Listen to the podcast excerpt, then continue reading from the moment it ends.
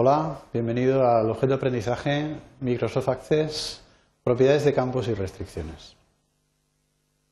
Hablamos sobre los objetivos de esta unidad. En primer lugar, vamos a tratar de conocer cuál es el procedimiento para poder personalizar los campos de datos que definen la estructura de una tabla en función del tipo de datos de ellos. Por último, hablaremos también sobre cómo establecer relaciones sobre los campos que definen la estructura de una tabla para poder reflejar fielmente la realidad. En detalle los contenidos hablaremos sobre cómo definir propiedades que maticen la definición de los distintos campos de datos de una tabla. En este sentido hablaremos de la posibilidad de establecer una descripción para un campo o la de personalizar los tipos de datos más básicos como son el tipo texto o el tipo numérico. Evidentemente hablaremos de las restricciones sobre los datos que se almacenan en la tabla, hablando de las restricciones principales, en primer lugar la restricción de existencia de valor no nulo, y seguidamente daremos unas pinceladas sobre las validaciones simples. Cuando diseñamos la estructura de una tabla a través del diseñador de tablas de Access, lo único que hacemos es definir una relación de nombres de campo y tipologías de datos. Cada uno de los campos lleva asociado su tipo de datos. En este sentido, el tipo de datos define una calidad, una determinada eh, naturaleza de la información que podremos almacenar en dicho campo. Por ejemplo, el tipo texto nos permite almacenar caracteres alfanuméricos, símbolos, etcétera, que podemos teclear en nuestro alfabeto. Pero es posible matizar aún más esta definición a través de las propiedades. En el diseñador utilizábamos la parte superior para describir el nombre del campo y el tipo de datos. En la parte inferior disponemos de una planilla de forma que hay una lista de propiedades. Una propiedad no es más que una pareja nombre-valor, donde el nombre identifica el nombre de la propiedad y el valor es el valor la posibilidad que tenemos de parametrizar o personalizar el valor de dicha propiedad. Es importante saber que cada uno de los campos que definen mi tabla tiene su propia lista de propiedades.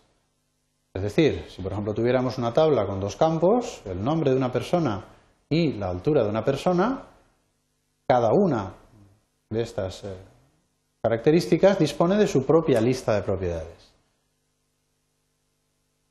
Es más, esta lista depende del tipo de datos utilizado. Si, por ejemplo, el atributo o el campo nombre está definido con el tipo de datos texto, dato alfanumérico, dispondrá de una lista de propiedades distinta de, por ejemplo, la lista de propiedades del campo altura, que normalmente será un dato numérico.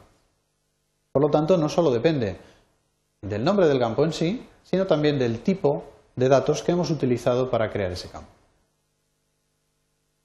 Otra posibilidad que nos da el diseñador es la de incluir metainformación.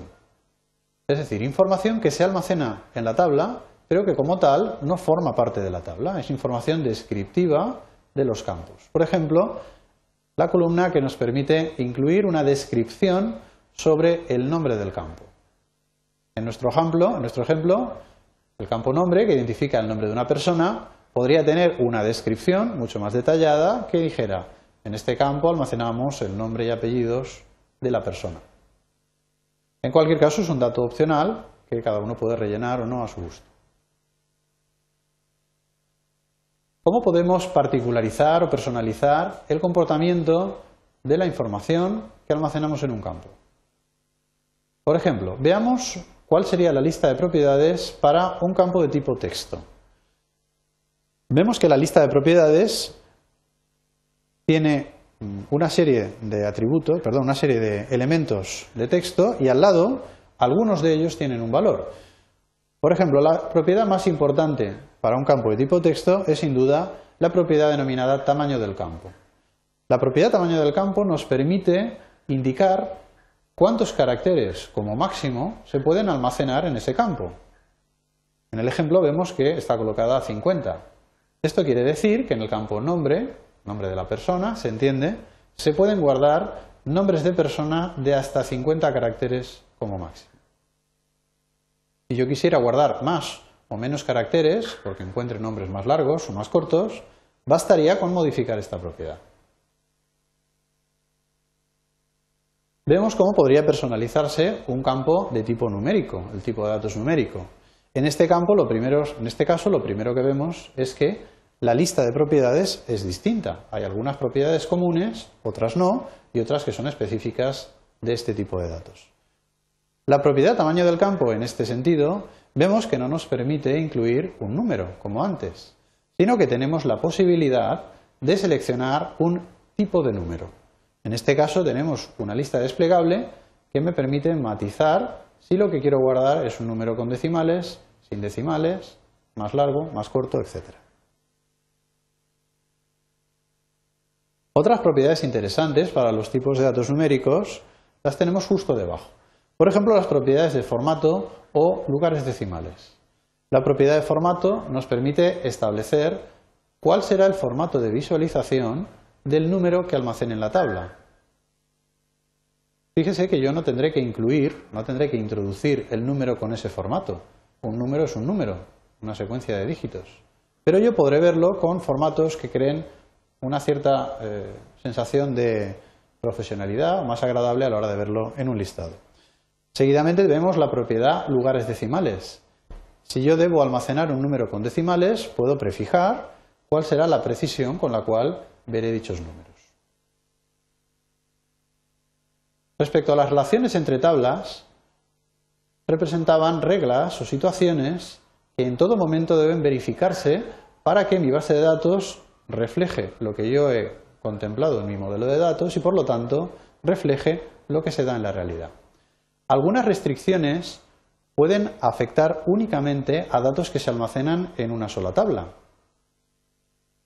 Por ejemplo, podríamos establecer una restricción que toda persona que existe en la realidad tiene un nombre y unos apellidos, o que la altura de una determinada persona del mundo real esté comprendida dentro de un rango, un intervalo numérico determinado.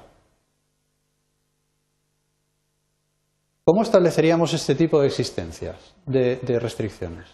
Por ejemplo, la, relación, la restricción de existencia. Una, una restricción de existencia de valor no nulo representa la obligatoriedad de rellenar información para un determinado campo. Es decir, que si yo quiero añadir una nueva persona a mi tabla, debo obligatoriamente de informar sobre determinados campos, por ejemplo su nombre. En este sentido, los campos que yo defina con este tipo de restricción deben ser de obligada cumplimentación. Es decir, no los puedo dejar en blanco. Por ejemplo, la restricción que comentábamos antes. Una persona siempre tiene nombre y apellidos. Si no, no habría manera de nombrarla. Desde el punto de vista de la estructura de la tabla y la definición del campo, esto no sería más que una restricción de existencia que se plasmaría que para poder añadir una persona, una nueva fila a mi tabla, debo necesariamente de incluir al menos su nombre. ¿Cómo hacemos esto en Access? Básicamente jugando con una de las propiedades del campo nombre. En nuestra hoja de propiedades vemos que hay una propiedad denominada requerido. La propiedad requerido es la que plasma la relación, perdón, la restricción, la restricción de existencia. Esta propiedad solo puede tomar el valor sí o el valor no. Si queremos obligar a que alguien siempre rellene este campo cada vez que añada una persona, debemos colocar el valor de esta propiedad con el valor sí. Otro tipo de restricciones que podemos establecer a nivel de la tabla son las validaciones de datos. Una validación no es más que una regla o una expresión que debe verificarse en todo momento con el objetivo de que yo nunca pueda introducir o modificar datos que invaliden dicha regla. El objetivo de la base de datos y del sistema de gestión de base de datos en este punto será comprobar de forma automática que en todo momento se verifica la regla que yo he incluido. Por ejemplo, las que indicábamos anteriormente, una restricción del tipo que la altura de una persona esté comprendida entre 1,20 y 2,15 o que nadie pueda haber nacido con posterioridad a la fecha actual. Todavía no habría nacido. ¿Cómo debemos diseñar estas restricciones? De nuevo hacemos uso de las propiedades de la tabla. En este caso deberíamos dirigirnos al campo para el cual queramos poner este tipo de restricción, por ejemplo la altura, y hacer uso de las propiedades regla de validación y texto de validación. La regla de validación nos permite establecer una expresión que debe cumplirse y debe darse como cierta en todo instante. Para establecer este tipo de propiedad existe un determinado lenguaje que no explicaremos en esta unidad. El texto de validación, la propiedad texto de validación, será un texto que se mostrará al usuario cada vez que intente invalidar dicha expresión. Es decir, si yo intento incluir una persona que no mida entre 1,20 y 2,15, sino que mida menos o mida más, el programa no me dejará introducirla y me mostrará el mensaje puesto en la propiedad texto de validación. Resumimos los conceptos vistos en esta unidad.